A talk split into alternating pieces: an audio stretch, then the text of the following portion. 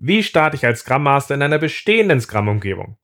Dazu sprechen wir in der heutigen Folge darüber, dass es von Anfang an drauf ankommt, sich dafür gut zu positionieren, dass es eben nicht die eine Blaupause gibt, die wir auf jede Umgebung drauflassen können, wenn wir als Scrum Master starten und haben als Schwerpunktthemen darüber gesprochen, wie wichtig es ist, den Scrum-Rahmen effektiv zu etablieren, die Umgebung einzubinden, die Product Ownership von Anfang an gut zu positionieren und einen Startpunkt für die Teamentwicklung zu finden. Eine Folge mit unglaublich vielen Tipps und ich wünsche dir viel Spaß beim Zuhören.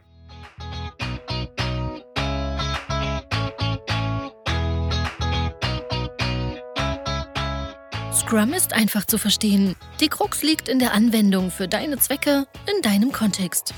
Der Podcast Scrum Meistern gibt dir dazu Tipps und Anregungen. Moin Moin, heute sprechen wir darüber, wie man effektiv als Scrum Master in einem bestehenden Scrum-Team einsteigt. Schön, dass du dabei bist. Mein Name ist Ralf Kruse. Ich helfe Organisationen durch Training und Coaching agile Herangehensweisen effektiv zu nutzen und das ohne Dogma und Methoden als Selbstzweck. Mir ist ja wichtig, dass wir hier im Podcast Themen von Praktikern für Praktiker behandeln. Auch dazu nochmal der Aufruf an euch, wenn ihr ein Thema habt, wo ihr sagt, da habt ihr noch nie einen Artikel, ein Buch zugelesen oder auch in meinem Podcast etwas drüber gehört, aber ihr würdet gerne mehr dazu hören, schreibt mich gerne mal an, gerne auch über LinkedIn oder per E-Mail und sagt einfach mal Bescheid, wo ihr sagt, hey, kannst du dazu nicht mal eine Folge machen? Ich greife das dann gerne auf. Unser heutiges Thema ist relativ spontan inspiriert aus meinem Online-Programm für Scrum Master. Und da habe ich einerseits aus der vierten Kohorte, die jetzt startet, also alle zwei Monate startet dort eine neue Kohorte an Teilnehmern, die in dieses übergreifende Programm mit reinkommen. Und das Programm läuft jetzt seit einem halben Jahr und es ist einfach ein schöner Austausch unter Praktikern, der dort stattfindet, auch um strukturiert besser zu werden. Aber es ist auch für mich eine unglaublich tolle Umgebung, um immer wieder spannende Themen aufzudecken, zu denen ich halt einfach bisher noch nichts aufgenommen habe oder zu dem bisher auch da draußen einfach viel zu wenig gesagt wird.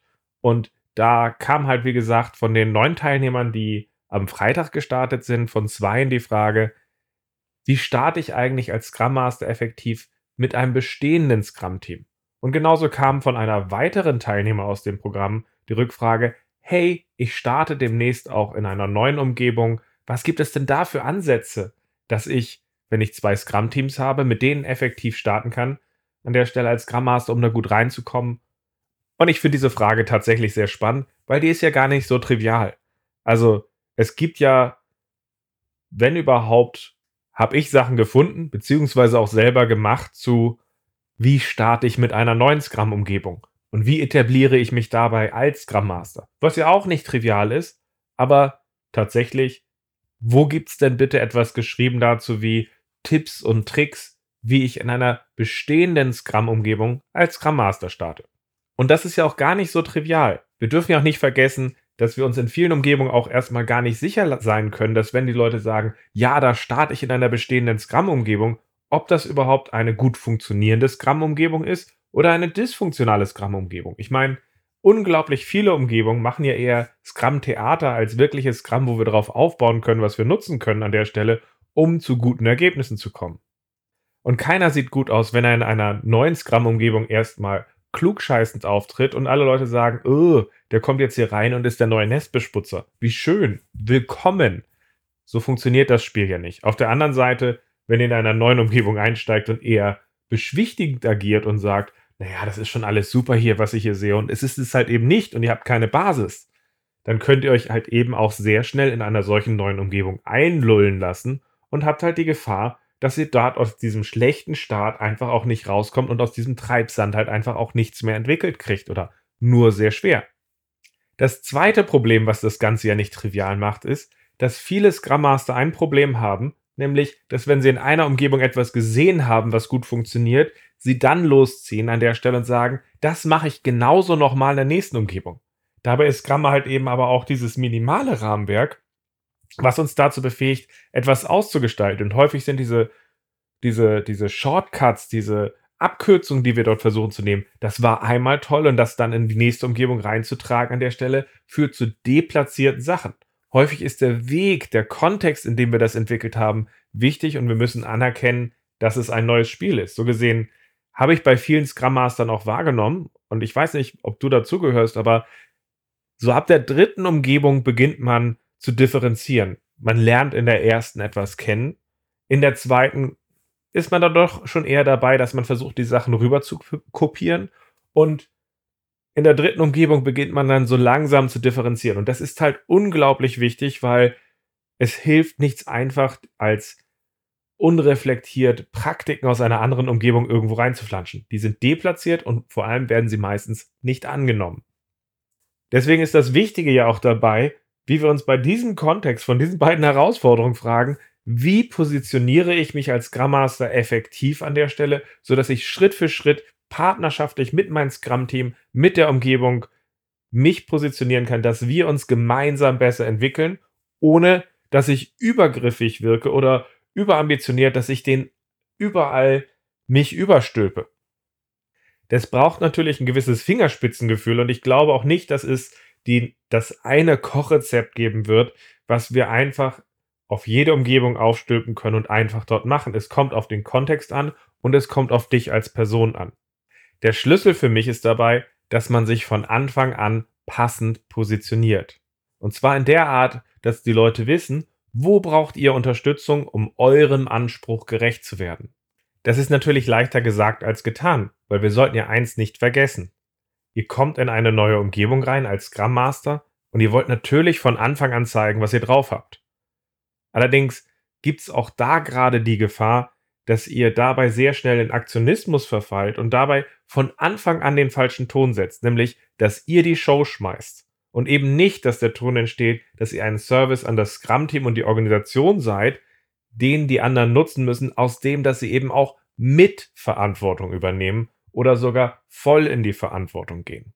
Genau deswegen empfehlen viele erfahrene Scrum Master Leuten in dieser Situation, hör erstmal deinem Scrum-Team zu, was die brauchen, was die von dir erwarten. Und ich glaube auch, dass das ein guter Anfang ist. Mir persönlich ist dies als isolierte einzelne Maßnahme aber zu riskant. Warum ist es mir zu riskant? Weil ich einfach zu viele unreife Scrum-Teams gesehen habe. Und jetzt stellt euch einfach mal vor, ihr fragt ein unreifes Scrum-Team, was noch nicht verstanden hat, was der Anspruch an sie ist, selbst gemanagt, als proaktiver Lösungsanbieter daran zu arbeiten, wirklich auch mit der Umgebung zu interagieren, um mit diesem Scrum-Rahmen gute Ergebnisse zu erreichen.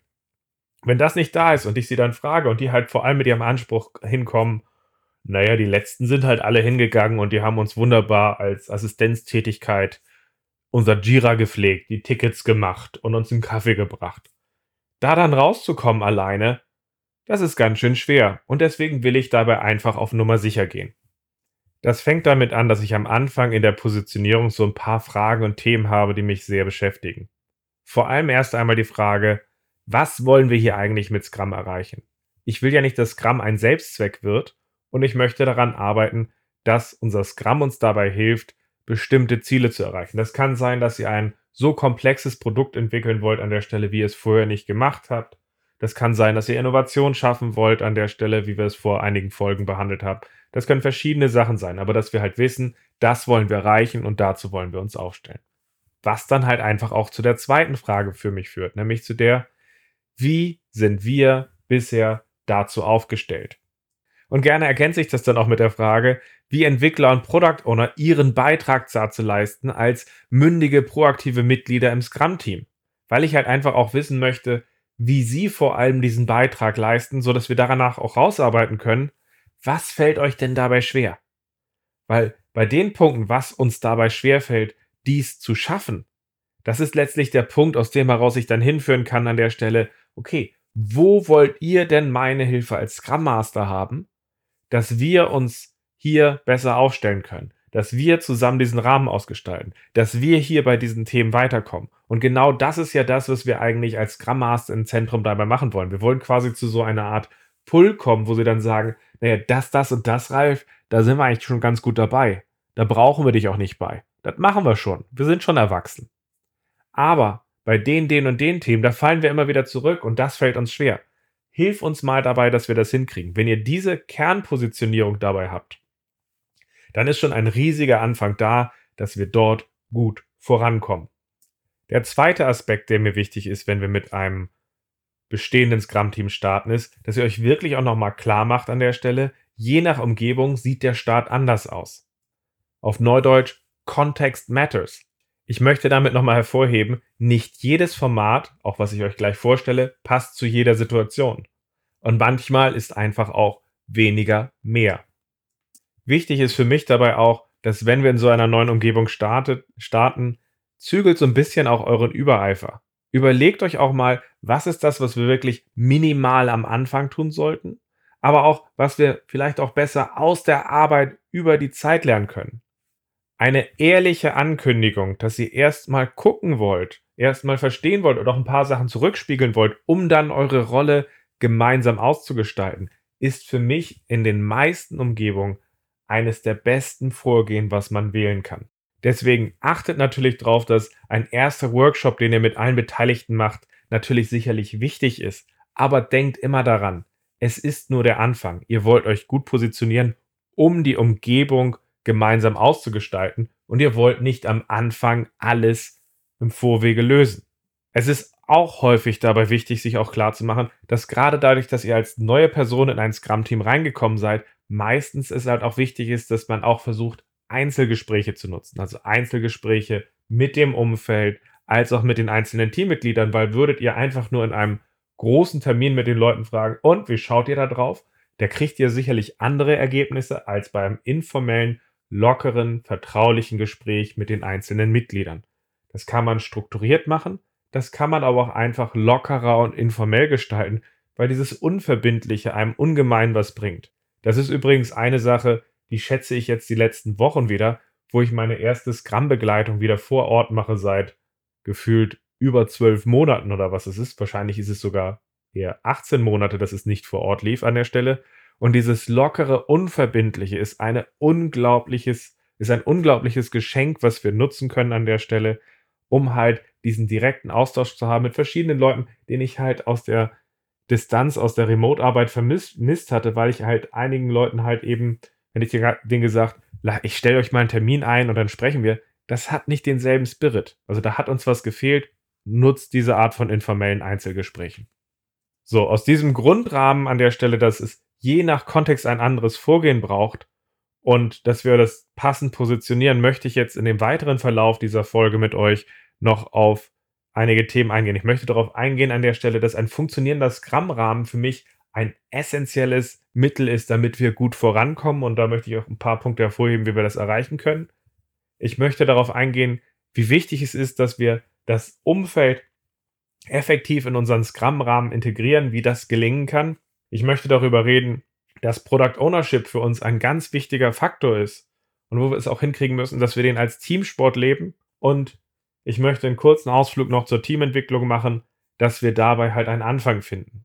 Wobei für mich ist auch da wieder wichtig, wir sollten da drauf gucken, dass wir hier gerade darüber reden, wie wir den Startpunkt finden, aus dem heraus wir dann Schritt für Schritt weitere Verbesserungspotenziale aufdecken und gemeinsam angehen. Also es geht ja nicht darum, dass wir mit Scrum am Anfang alles lösen, sondern uns aufstellen, dass wir Themen angehen und lösen. Und auch das wird häufig falsch gesehen, weil mir viel zu häufig, gerade in den letzten Jahren, Scrum immer wieder als die Lösung hervorgehoben wird. Und ich bin dann immer wieder schockiert und denke dann, das war doch nie die Idee von Scrum. Die Idee von Scrum war doch uns nach spätestens 30 Tagen aufzuzeigen, dass wir hier ein Problem haben. Deswegen ist der erste von vier Vertiefungsbereichen für diesen Start mit Scrum, der mir wichtig ist, ein funktionierender Scrum-Rahmen. Weil wenn wir einen funktionierenden Scrum-Rahmen für uns schaffen, dann ist das ja eigentlich unser zentrales Hilfsmittel als Scrum Master, was wir nutzen wollen, nicht nur um fokussiert Ergebnisse zu liefern, sondern dass wir aus der fokussierten Lieferung von Ergebnissen für Produkt und Arbeitsweise lernen wollen.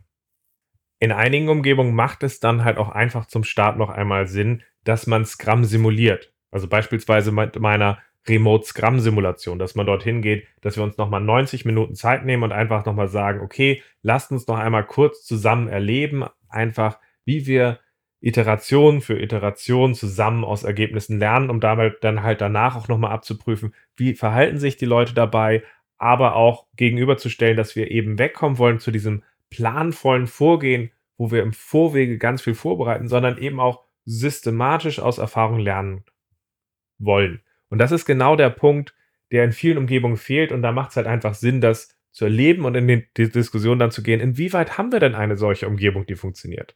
Auf der anderen Seite, wenn ihr dann in einer Umgebung drin seid, wo schon sehr viel gespielt wurde, das kann ja auch gut oder schlecht gemacht worden sein, dann ist es manchmal halt eben auch nicht sinnvoll, eine solche Simulation zu erleben. Wenn ihr euch das mal angucken wollt, was ich da so anbiete, ihr findet auf meiner Webseite die Remote Scrum Simulation von mir, die ist unter Creative Commons, also ihr könnt sie einfach benutzen und einmal im Monat biete ich auch kostenfrei meine Remote Scrum Simulation als freies Webinar an. Das findet ihr unter den Webinaren als den Kern von Scrum erleben. Auch da könnt ihr gerne einfach mal reinschauen und sagen, das würde ich mir gerne angucken. Aber es macht halt eben manchmal Sinn und halt eben nicht immer.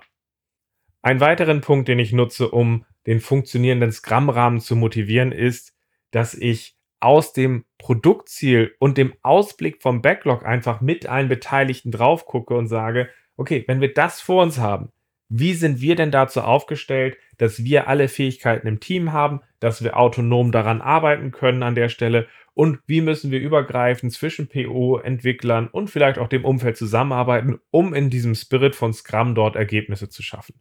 Ich möchte halt einfach Scrum immer an diesen Ergebnissen ausrichten und nicht nur abstrakt an der Verbesserungsambition, die in einer Umgebung vorherrscht, sondern eben auch in der Art und Weise, dass wir das wirklich sagen, das wollen wir schaffen, das kriegen wir im Vorwege nicht aufgeplant, deswegen wollen wir jetzt zu diesen Sachen daraus etwas lernen und diese Orientierung hilft mir dabei, ungemein es auch ungemein praktisch zu machen. Und auch dazu findet ihr ein paar Sachen in der Folge zum Lernen aus Inkrementen, als auch in der Podcast-Folge User Story Splitting. Hört da auch gern nochmal rein, da habe ich das vertiefender behandelt in Umgebungen, die sich am Anfang einerseits etwas reifer darstellen, aber es so gewisse Eindrücke gibt, sag mal, funktioniert dieser Scrum-Rahmen eigentlich und was ist da, was funktioniert nicht?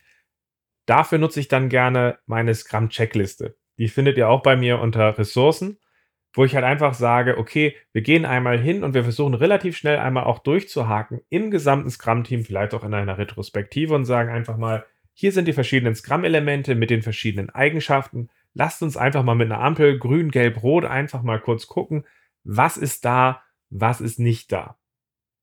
Auf der anderen Seite mache ich das aber auch eigentlich von der Präferenz auch gerne eher später, wenn die ersten Sprints gelaufen sind und das Team ein bisschen gesetzter ist, weil tatsächlich einmal mal kurz eben so eine Checkliste durchzuhaken mit allen ist halt auch sehr umfassend von allen Elementen, die dabei auftauchen können. Und das teile ich halt auch gerne nochmal in Teilbereiche auf und macht das eher dann auch in den passenden Situationen. Kommt halt wieder so ein bisschen drauf an. Und runtergebrochen heißt beispielsweise bei den Scrum-Events, dass ich in den einzelnen Scrum-Events am Anfang einfach noch einmal versuche zusammenzufassen, das verstehen wir hinter Sprint Planning, Daily Scrum, Sprint Review, Sprint Retrospektive und dass wir das am Anfang halt einfach noch einmal so ein gemeinsames Verständnis dabei schaffen. So verstehe ich das, wir machen das jetzt nochmal so, dass ihr es, so wie es die letzten Male auch ohne mich vorangetrieben habt, damit ich einfach mal einen Eindruck habe, wie ihr hier Sachen macht. Und am Ende vom Termin würde ich gerne mit euch noch einmal fünf Minuten drauf gucken an der Stelle.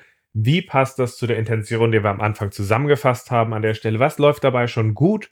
Aber auch, was sind die Sachen, die uns dabei schwer fallen oder wo wir vielleicht auch davon abweichen und ob das ein Problem ist? Und damit schaffe ich dann halt erstmal auch dabei einen sehr klaren Fokus. Wir müssen nicht alles geballt machen und es hat halt sowohl dieses Reinbringen von dem Anspruch als auch aber das Schaffen von dem Dialog. Und deswegen mache ich das für die Scrum-Events eigentlich ganz gerne.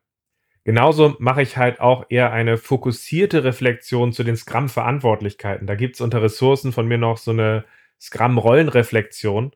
Ähm, ich habe da die Rolle noch nicht umbenannt in Verantwortlichkeit und da heißen die Entwickler auch noch Entwicklungsteam. Aber die Grundidee dahinter ist, dass ich ungern in diese ganzen Details von diesen einzelnen Scrum-Verantwortlichkeiten einsteige, sondern sage, am Ende sind wir ein Scrum-Team und jede dieser Verantwortlichkeiten hat so eine gewisse Achse, so eine gewisse Dimension, wo sie besonders drauf gucken. Also die Entwickler dafür, dass wir es richtig machen, der Product Owner, damit wir die richtigen Dinge tun und der Scrum Master, damit wir besser werden. Und da habe ich halt einfach so eine Tabelle mit, dass wir zu jedem dieser Punkte oder jede dieser Verantwortlichkeiten einmal durchgehen, was ist denn schon gut und hilfreich, was wir zu dieser Verantwortlichkeit hin machen? Was müssten wir denn mehr machen, wenn wir es ernst meinen? Und wie müssten wir uns im Scrum-Team helfen? Weil schließlich sind wir ja ein Scrum-Team und wollen uns helfen. Und mit diesem Dialog schaffe ich es dann wieder auch wieder sehr fokussiert für die Scrum-Verantwortlichkeiten, dass wir in den Austausch kommen. Was haben wir denn dazu, dass wir das haben? Nein, nicht einfach nur, der muss sich mehr Mühe geben, sondern wie müssen wir zum Beispiel dem Product Owner dabei helfen?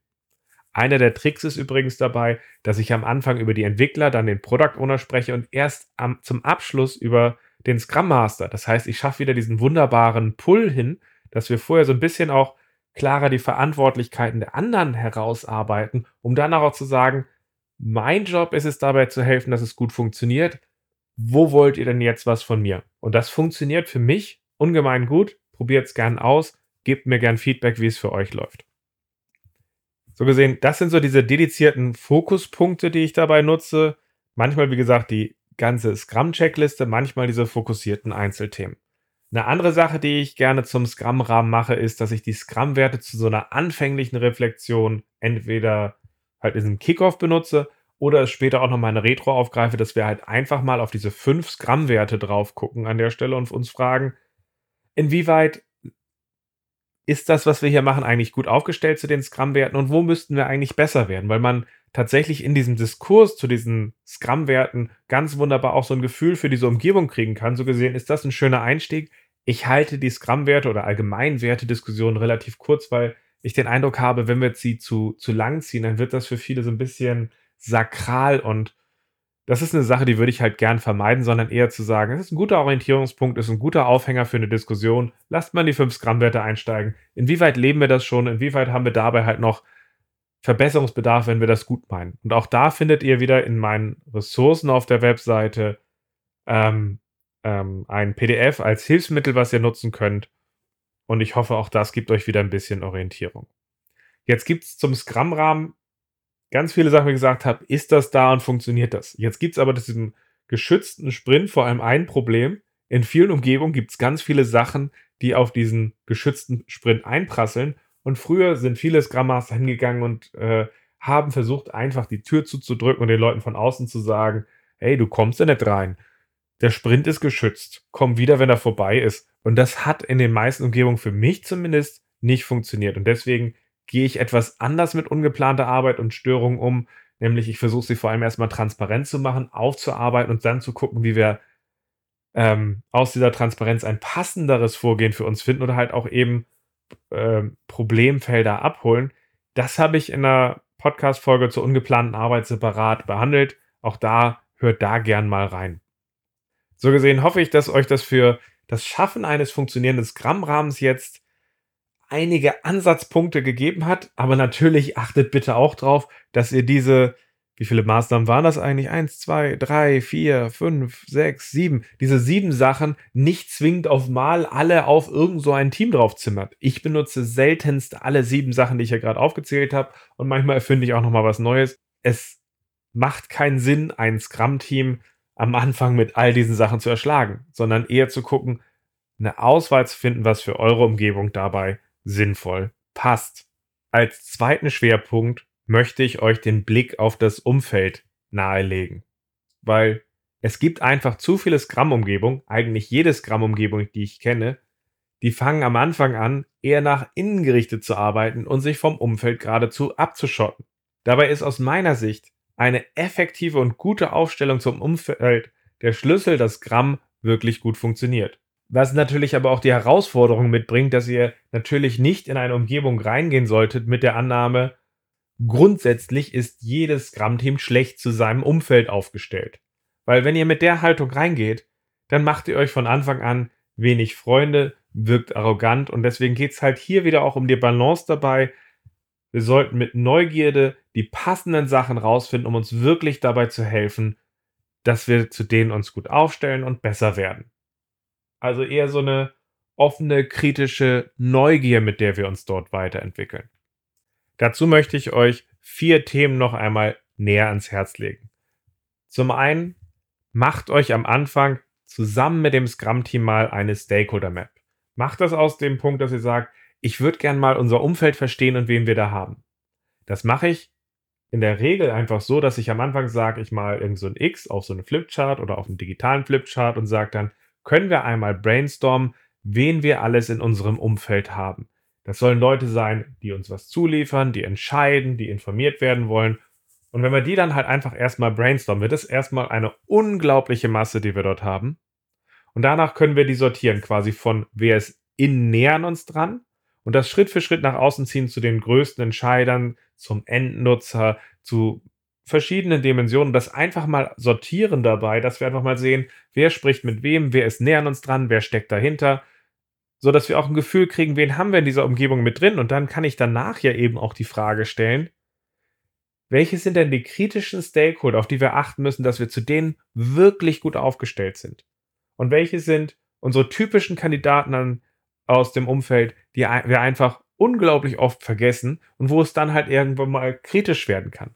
Und das können wir halt einfach auch zusammen im Scrum-Team erstellen. Das ist doch eine schöne Übung an der Stelle, wo man sagt, okay, holt mich mal ab, informiert mich mal, erklärt mir mal, wie diese Umgebung funktioniert, aber gleichzeitig habt ihr daraus natürlich auch eine ungemein gute Übersicht dessen, was es da gibt und ihr sensibilisiert dabei ganz, ganz nebenbei das Scrum-Team, hey, dazu müssen wir aufgestellt sein. Sind wir es? Aufbauend ist es mir wichtig, dass wir beim Umfeld auch einfach mal zugehen und sagen, lasst uns mal Einzelgespräche wieder führen, wieder informelle Einzelgespräche und vor allem erst einmal zuhören. Also ich erlebe zu viele Leute in der agilen Community, die vor allem gefühlt so mit Kreuz und Schwert auf irgendwie das böse Umfeld zugehen an der Stelle und vor allem erstmal alle belehren wollen, warum unsere Führungskräfte Dinosaurier sind, wer uns alles gemein zu uns ist und wie sie sich verhalten sollen. Und das ist eine Sache, die halte ich jetzt nicht unbedingt für den besten Punkt, um eine Beziehung aufzubauen. Viel besser für mich ist es, einfach mal hinzugehen und zu sagen, ich möchte mit denen mal einen Kaffee trinken, ich möchte denen einfach mal zuhören, was denen wichtig ist, ich möchte von denen gerne verstehen, wozu sollten wir als Gramm-Team denn gut aufgestellt sein aus ihrer Richtung, damit wir unseren Beitrag in der Organisation leisten und für sie in guter Partnerschaft gut koexistieren. Das Spannende ist, wenn ihr dieses Gespräch aus diesem sachlich, neugierigen, hilfsbereiten Interesse führen, dann könnt ihr da vor allem viele Sachen raushören, wo Scrum tatsächlich bei helfen kann und könnt euch dann halt eben, könnt das dann wieder nutzen, um es zum Scrum-Team zu gehen und zu sagen, wir müssen zu motivieren, wie stellen wir uns dazu auf? Sind wir dazu aufgestellt? Aber ihr könnt es auch benutzen mit den Stakeholdern zu sagen, das ist ein wirklich sehr guter Punkt. Und genau dafür kann man gut Scrum machen an der Stelle. Und ich habe jetzt noch eine Frage. Wenn wir später bei uns ein Problem feststellen, dass wir zu dem, dem und dem Punkt versuchen, uns gut aufzustellen, und wir stellen dabei fest, dass es da Probleme gibt, also Probleme, wo wir sagen, da steht uns etwas im Weg, uns, uns zu dem Punkt, der dir wichtig ist, aufzustellen. Kann ich dann auf dich zugehen? Kann ich dann auf dich zählen, dass du uns hilfst, dir zu helfen? Und das ist ein unglaublicher Türöffner, wo die natürlich sagen, ja klar, wenn da was im Weg ist, dass ihr mir helfen könnt an der Stelle, dass ihr gut funktioniert zu meinen Zielen, dann sind die natürlich dabei. Und plötzlich habt ihr für verschiedene Hindernisse einfach auch Ansprechpartner und ein erstes Netzwerk, was ihr benutzen könnt, um auch in der Organisation etwas zu bewegen und zu wirken. Deswegen Einzelgespräche und erstmal zuhören und verstehen, aus dem wir daraus dann agieren können. Der dritte Schlüssel, um daran zu arbeiten, dass das mit dem Umfeld gut funktioniert, ist, der Blick auf Sprint Review. Ihr wisst ja, das ist für mich einer der Schlüssel, wo wir daran arbeiten können, dass die Interaktion mit dem Umfeld gut funktioniert. Und das ist der Punkt, wo wir gucken sollten, haben wir dort Gäste drin? Fühlen sich die Gäste von uns abgeholt? Müssen wir vielleicht daran arbeiten, dass wir Schritt für Schritt passende Gäste einladen an der Stelle und diesen Feedback-Dialog mit denen so aufbauen, dass wir Schritt für Schritt dahin kommen, dass sie sich gut eingebunden fühlen, nicht überfahren fühlen, dass wir in einen guten Dialog mit ihm kommen können. Sind wir darauf vorbereitet? Und wenn das dann gut funktioniert, dann können wir daraus Schritt für Schritt das Umfeld halt mit einbinden, den Dialog schaffen, den wir brauchen, dass unser Produkt gut ausgerichtet wird, aber halt eben auch dieses Umfeld so informieren, dass sie Vertrauen zu uns fassen. Neben diesen drei Schritten, wo man gut hingucken kann und agieren kann, vielleicht noch so ein Hack, den ich gern benutze. Das ist nämlich der Punkt, dass ich gerne halt auch mal einem Scrum-Team was Konfrontatives bringe. Das heißt, ich spreche gerne ja in den Kaffeegesprächen mit dem Umfeld, was ihnen wichtig ist, und gehe dann gerne halt auch mal in so eine Retrospektive oder in einen Kickoff zum Beispiel rein und bringe dann halt einfach mit rein, folgende drei Themen kamen wieder und wieder zur Sprache im Umfeld. Und dazu hätte ich jetzt gern mal von euch gewusst, wie sind wir dazu aufgestellt? Und dieses Wie sind wir dazu aufgestellt, das mache ich dann gerne mit einer Skalierungsfrage zwischen 1 und 10 und sage dann halt einfach, okay, 10 ist das, 1 ist das. Könnt ihr mir zu diesem ersten Thema einfach mal einordnen, wie seht ihr das? Und dann gibt es da so eine Streubreite. Dann kann man fragen, was steckt hinter dieser Streubreite hinter? Und kann danach dann aber auch fragen, was fehlt uns denn zur Perfektion dabei? Also zum quasi das Delta zu 10. Und wenn wir dieses halt herausarbeiten mit denen so verschiedene Verbesserungspunkte, die uns zur Perfektion fehlen, auch da kann man dann wieder reingehen und diesen Pull-Effekt schaffen. Also diesen Pull-Effekt, damit meine ich, okay, das ist der Gap, den wir haben. Was davon könnt ihr denn jetzt im Scrum-Team ohne mich machen an der Stelle, wo ihr sagt, das machen wir einfach mit weg, das können wir, dafür brauchen wir nicht, nicht Ralf. Und was sind die Sachen, wo ihr sagt, da hätten wir von dir als Scrum Master aber explizit und konkret bei Unterstützung. Und natürlich gilt auch hier wieder, bei diesem zweiten Punkt, es kommt auf eure Umgebung drauf an, es kommt drauf an, was zu euch passt. Ich sage euch nur, für mich ist, es besonders wichtig, dass ihr drauf guckt, wie haben wir das Umfeld eingebunden, wie stellen wir uns dazu auf, weil meistens ist es ein Punkt, wo man sehr früh einen sehr klaren Akzent setzen sollte, damit wir wirklich auch mit dem Umfeld, mit den Stakeholdern näher zusammen agieren und dazu gut aufgestellt sind. Thema Nummer drei. Product Ownership. Ich habe ja bisher kaum eine Umgebung gefunden, wo es trivial war, als Product Owner zu agieren.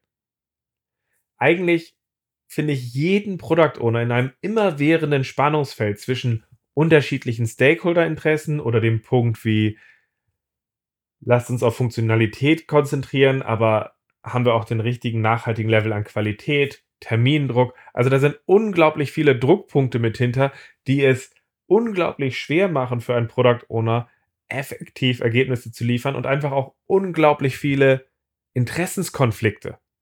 Und wenn wir damit einen Product Owner alleine lassen, dann gibt es eine ganze Reihe Fälle, wo der es alleine so nicht hinbekommt.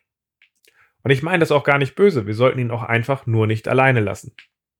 Folgende Themen haben sich für mich bewährt, um zu besserer Product Ownership zu kommen oder dass ich mich als Scrum Master dazu von Anfang an gut positionieren kann.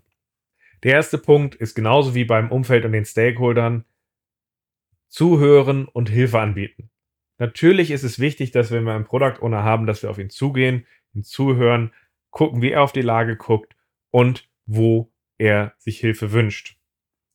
Dabei ist mir aber auch wichtig, dass ich mich von Anfang an auch entsprechend positioniere und dabei auch klar mache, was mir wichtig ist, dass Product Ownership gut funktioniert, weil Product Ownership ist aus meiner Sicht auch eben zu wichtig, als dass man sie nur einem Product Owner überlässt. Damit meine ich halt einfach, dass ein Product Owner in seinem ganzen Spannungsfeld sich einfach sagt, ich mache es halt einfach so wie immer und ziehe mich in mein Schneckenhaus zurück. Das geht halt nicht. Und entsprechend setze ich da ein paar Ansprüche rein. Also zum Beispiel vermittle ich relativ stark dabei, dass die Erwartung ist, zum Planning einen guten Ausblick zu schaffen, an der Stelle, aus dem heraus wir ein gutes Sprintziel motivieren können und dass wir genügend Optionen haben, wo wir uns passend das, ein passendes Paket für den Sprint vornehmen. Also, dass wir einfach auch darüber sprechen, inwieweit haben wir das? Was fehlt uns dafür, dass wir dorthin kommen können? Genauso hebe ich hervor, dass ich das Sprint Review sehr wichtig sehe als Punkt, wo die Entwickler zurückspiegeln, ob bei ihm das Bild vom Product Owner im Planning angekommen ist, was wir dabei schaffen. Quasi so ein bisschen so ein Regelkreis, dass eben, wenn wir als Product Owner darstellen müssen, dass wir erst nochmal hervorheben müssen, was wir jetzt eigentlich gerade als Schwerpunkt gemacht haben, wo wir eigentlich hinwollen, dann ist das Review zu spät und zeigt halt einfach nur, wenn wir das brauchen, dass vorher etwas fehlt. Im Planning, in der Art, wie wir das Backlog pflegen an der Stelle. Und ich mache halt einfach dabei relativ deutlich, dass ich dies quasi so als einen Feedback-Zyklus sehe, ob das funktioniert, sodass dieser Anspruch da ist. Auch das macht was mit den Leuten. Und zu guter Letzt hebe ich halt auch nochmal hervor, dass in einem guten Scrum-Team ein früher Austausch zu größeren Items mit den Entwicklern stattfindet und die Leute das nicht wie der Eisberg der Titanic kurz vorm Sprint sehen und dann plötzlich vor verendeten Tatsachen stehen. Das kentert nur. Und deswegen auch dazu versuche ich herauszufinden, wie sind wir dabei aufgestellt, beziehungsweise inwieweit äh, ist es notwendig, dass wir daran arbeiten. Einfach, dass so ein bisschen der Anspruch und die Erwartung da ist, dass wir aus so, aus so einem alten Trott rauskommen, weil ansonsten ist die Gefahr ja viel zu groß, dass wir in so einer Todesschleife drin sind, die so sind, weil die Sachen äh, jetzt nicht perfekt vorbereitet sind und vor allem unzureichend so auf Sicht, können wir kein Sprintziel setzen, an dem sich die Leute orientieren können. Die Leute wählen halbfertige Items in Sprint rein an der Stelle. Und wenn sie dann im Sprint drin sind, dann möchte der Product Owner das, was er vorher nicht versucht hatte, als gute Orientierung aufzubauen, einfach nachzusteuern. Und das ist dann einfach so ein Punkt, wo wir sagen müssen, na, da müssen wir zusammen einfach nochmal ran und das verbessern. Inwieweit haben wir das, was dieser Anspruch ist? Gerne nutze ich, um dieses Gespräch zwischen Product Owner und Entwicklern aufzubauen, nutze ich halt gerne die einige große Items, die wir dort haben. Also einfach, dass wir einige große Backlog-Items nehmen, wir sagen, wir haben hier solche großen Dinger wie die. Die kriegen wir relativ leicht als User Stories beschrieben. Und dann möchte ich halt einfach in einem Workshop mit Product Owner und Entwicklern darüber sprechen, wie stellen wir uns dazu auf, dass wir mit einer inkrementellen Entwicklung dazu kommen, dass wir hier zu guten Ergebnissen kommen. Also raus aus dieser Schweinemühle, in der wir dann irgendwie da rumhühnern und sagen, ich habe eine Idee, der Product Owner analysiert das aus, spezifiziert das aus und wir müssen am Sprint nicht mehr denken, sondern auch umsetzen. Hinzu, was macht das zu riskanten Sachen? Wie splitten wir das runter, dass wir Sachen haben, wo wir aus dem Sprint raus lernen können und Schritt für Schritt weitergehen. Und da ist halt einfach der Punkt dabei, große Items zu nehmen und dieses Gespräch zu suchen, das, was sich für mich bewährt hat, da ganz konkret und ganz praktisch zu werden. Und dazu auch nochmal der Tipp, hört euch die Podcast-Folge User Story Splitting dazu an und denkt immer daran, Product Ownership ist ein Teamsport und wir sollten den PO alleine dabei nicht zurücklassen, weil das führt in den meisten Fällen einfach nur zu einem umgelabelten Wasserfall. Ein weiterer Ansatzpunkt, und das ist ein Stück weit eine Wiederholung, ist das Gespräch mit den Stakeholdern. Weil natürlich liegt die konsistente Kommunikation zur Produktausrichtung beim Product Owner. Aber das heißt ja nun mal nicht, dass eben der Austausch zu einer guten Aufstellung und einer sinnvollen Einbindung der Stakeholder auch bei ihm liegt, sondern da nehme ich halt als Scrum Master für mich mit ein, dass ich da diesen Austausch suche, damit wir ihn auch entsprechend dabei unterstützen können und da halt eben auch keine Dysfunktionen entstehen. Also so gesehen achtet auch darauf, dass wir nicht irgendwie eine stille Post, eine alleinige Information vom Product Owner aufbauen, sondern dort halt eben auch einfach dieses Gespräch suchen können, damit wir halt auch darauf wirken können, dass das Ganze gut funktioniert. Mein letzter Tipp in Richtung Product Ownership ist dabei, ich habe ein Self-Assessment aufgebaut für Product Owner, wo man halt ideale Situationen sich angucken kann aus Sicht der Stakeholder, aus Sicht der Entwickler, aus Sicht des Product Owners und aus Sicht des Produktes. Und ich gehe halt am Anfang gerne mit dem Product Owner das mal durch und sage, hier sind diese idealen Situationen. Welche davon haben wir denn nicht? Welche, die wir nicht haben, sind denn ein Problem, damit wir gute Product Ownership hier leben können? Und wie wollen wir die angehen? Wie wollen wir sie mit den anderen angehen an der Stelle? Und das ist mir halt ungemein wichtig, solch eine Verdichtung zu schaffen. Die ist letztlich auch aus so einem Coaching von Product Ownern entstanden, damit wir relativ schnell sehen, wo wollen wir ran und das halt eben unabhängig davon, dass wir irgendwelche Product Owner Tools total toll finden und dann sehr toolfokussiert werden, sondern dass wir dabei in der Lage sind, halt einfach erstmal die Handlungsfelder, an die wir ran wollen, zu entdecken und dann uns zusammen zu fragen, wie gehen wir bei denen dann weiter vor. Also, sprecht bitte bei, für eine gute Product Ownership nicht nur mit dem Product Owner. Er ist ja quasi der Service zum Scrum-Team, der das äh, Ganze dabei aufbaut. Und um die Gefahr zu mindern, dass ein Product Owner in Dysfunktionen zurückfällt und wir ihn wirklich gut unterstützen können, sprecht halt eben auch mit dem Umfeld, sprecht mit den Entwicklern und positioniert das von der, Antwort, äh, von der Erwartung dabei. Ich habe dazu auch mit äh, Tim Klein zusammen einen Artikel geschrieben, der heißt, wie unterstütze ich als Scrum Master meinen Product Owner? Guckt euch auch den gerne dazu noch einmal an. Mein letzter Schwerpunktpunkt, den ich hier habe, ist Teamentwicklung. Hier würde ich ehrlich gesagt am Anfang nicht den starken Schwerpunkt setzen, weil ähm, wir haben schon über ein gutes Setup gesprochen von einem effektiven Scrum-Rahmen und der hilft halt schon ungemein dazu, dass wir ein gutes Team werden. Und wir sollten uns auch bewusst machen, dass wir ein gutes Team halt einfach auch nicht aus unserem Start mit dem Scrum-Team schaffen, sondern aus der Entwicklung, wie wir mit den Leuten zusammenarbeiten. Was man hier natürlich schon zum Anfang machen kann, ist, dass man einen ersten Check macht, ob das Team ein, das ein oder andere Teamdynamikmodell kennt, das eine, ein oder andere Teamentwicklungsmodell kennt und aus so einem Gespräch heraus dann halt auch nochmal rausarbeiten kann, was für die beteiligten Personen denn ein Weltklasse-Team auszeichnet und wie sie sich denn zu diesem Eindruck, zu diesem Ideal aktuell denn positionieren würden. Ich würde aber weitere Themen zum Thema Teamentwicklung tatsächlich eher dann über die Zeit machen, gewinnt erstmal aus der Beobachtung einen Eindruck, wie das ganze Team funktioniert und versucht dann Schritt für Schritt mit den Leuten zusammen das Ganze weiter auszugestalten. Dazu habe ich mit der Community zusammen einen 28-seitigen Artikel zu dem Five Dysfunctions of a Team geschrieben. Auch die werde ich nochmal in dem Artikel für diese, diese Folge verlinken an der Stelle, wo es dann darum ging, was kann ich in verschiedenen Teamphasen machen, um das Ganze zu verstärken. Woran erkenne ich, dass ich dabei bin? Auch da könnt ihr drauf gucken. Hier am Anfang würde ich es tatsächlich eher äh, schlank halten. Gucken, dass sie wissen, dass es eine gewisse Entwicklung als Team gibt, dass man wachsen muss. Diesen Dialog suchen, diese Orientierung aufbauen und alles andere dann halt später machen. Das waren jetzt die vier Punkte, die mir wichtig waren an der Stelle, auf die man nochmal so ein bisschen im Detail gucken kann. Ein bisschen Teamentwicklung, dann aber vor allem eine klare Positionierung, eine gute Positionierung für gute Product Ownership. Das Umfeld von Anfang an halt auch Wege suchen, wie wir sie effektiver mit einbinden und vor allem den Scrum-Rahmen so aufbauen, dass er unser Werkzeug ist, mit dem wir Schritt für Schritt aus Ergebnissen heraus lernen zu einem besseren Produkt und zu einer besseren Arbeitsweise zu kommen. Das ist natürlich nur der Anfang.